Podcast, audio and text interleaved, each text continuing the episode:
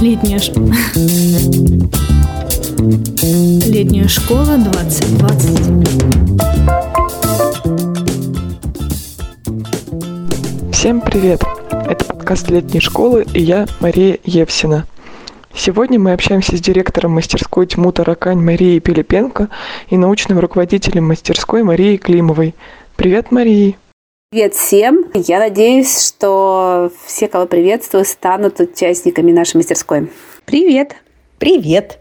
Расскажите, чему обучают на мастерской «Тьму Таракань»? Какая будет программа в этом году? А, мы задумали свою мастерскую еще в прошлом году как мастерскую практического опыта организаторов низкобюджетных умных событий на периферии потому что по своему опыту мы знаем, что советы организаторов из больших городов там не всегда применимы. Возникает ощущение, что все равны, но кто-то равнее.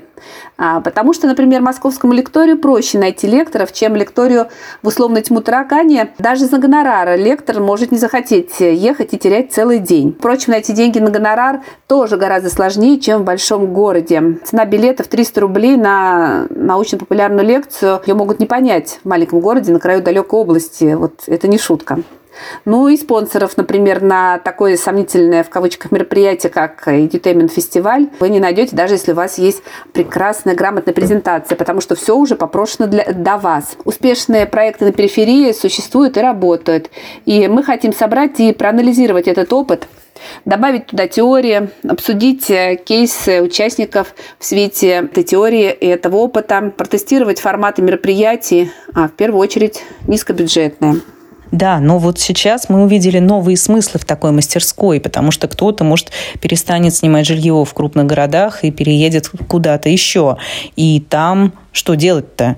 Что-то, если хочешь, чтобы было интересно, вот и есть чем заняться, с одной стороны. С другой стороны, сейчас, может, людям еще важнее будет собираться вместе, искать какие-то точки соприкосновения, что-то общее, может быть, наоборот, что-то нейтральное или что-то позитивное, отвлекаться от невеселых мыслей. И эти вот, в кавычках умные или там образовательные, как хотите, а, события как раз могут стать очень хорошим для этого инструментом.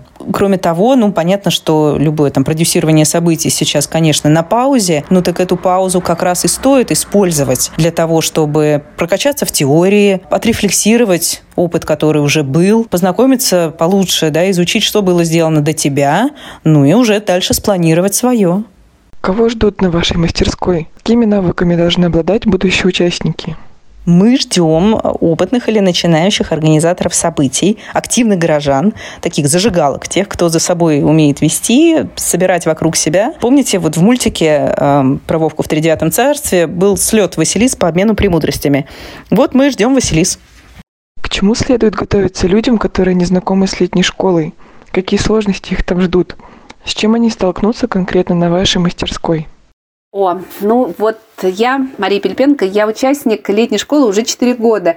И каждый раз э, это для меня источник вдохновения, сил и инсайтов на весь следующий год. Особенно учитывая, что летняя школа, так сказать, своих не бросает. И а, мы весь год общаемся с летними школьниками с э, мастерских, своих мастерских через соцсети и каналы в Телеграме. Но, тем не менее, я всегда с нетерпением жду лета, когда смогу поехать в лагерь под соснами и вживую встретиться встретиться с э, участниками, с летними школьниками, участниками мастерских. Но летняя школа – это действительно лагерь под соснами, палаточный лагерь, и здесь могут быть связаны с этим ситуации. Если вы неправильно поставили палатку, а это бывало, то ее может залить дождь. Если вы взяли мало теплой одежды, то замерзнете холодной ночью и так далее. Но вот что важно на летней школе, вы не останетесь здесь наедине с проблемами. Забота об участниках – это то, что вы всегда здесь найдете. Еще вы найдете уважение, свободу, поддержку. Для меня летняя школа всегда это глоток свежего воздуха во всех смыслах. И я надеюсь, что так будет и для вас. Я надеюсь, что участников будет ждать хорошая погода, и мы сможем проводить наши лекции и занятия на свежем воздухе,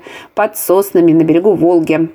Ну, если не повезет, не беда, переберемся в аудиторию. Что ждет конкретно на нашей мастерской? Ждет теория с опытными преподавателями, ждет обмен опытов, много-много практики, а, возможность обсудить и доработать свои проекты, общение, новые знакомства, а еще золотые лекции летней школы. Мы будем тестировать разные форматы мероприятий и учиться через опыт – Я надеюсь, что у нас все получится. Поделитесь, откуда у вас появилось такое название «Тьму таракань»? Почему вообще именно «Тьму таракань»? Ой, с названием мы намучились, потому что нам нужно было найти какое-то э, цензурное, необидное название удаленной городской территории, которая удаленная от какого-то центра. Понятно, что дело субъективное. Мы думали, там какая-нибудь э, глубинка, окраина, но это как-то все не то. Периферия, ну, ассоциируется с компьютером. А, там какое-нибудь тридевятое царство, ну, это же все-таки не то. В общем, в итоге остановились на тьму таракани. Она еще и с юмором, а мы все-таки ждем людей, у которых с юмором хорошо. Какое напутствие вы бы дали тем слушателям, которые подумывают приехать на вашу мастерскую, но еще не решились подать заявку?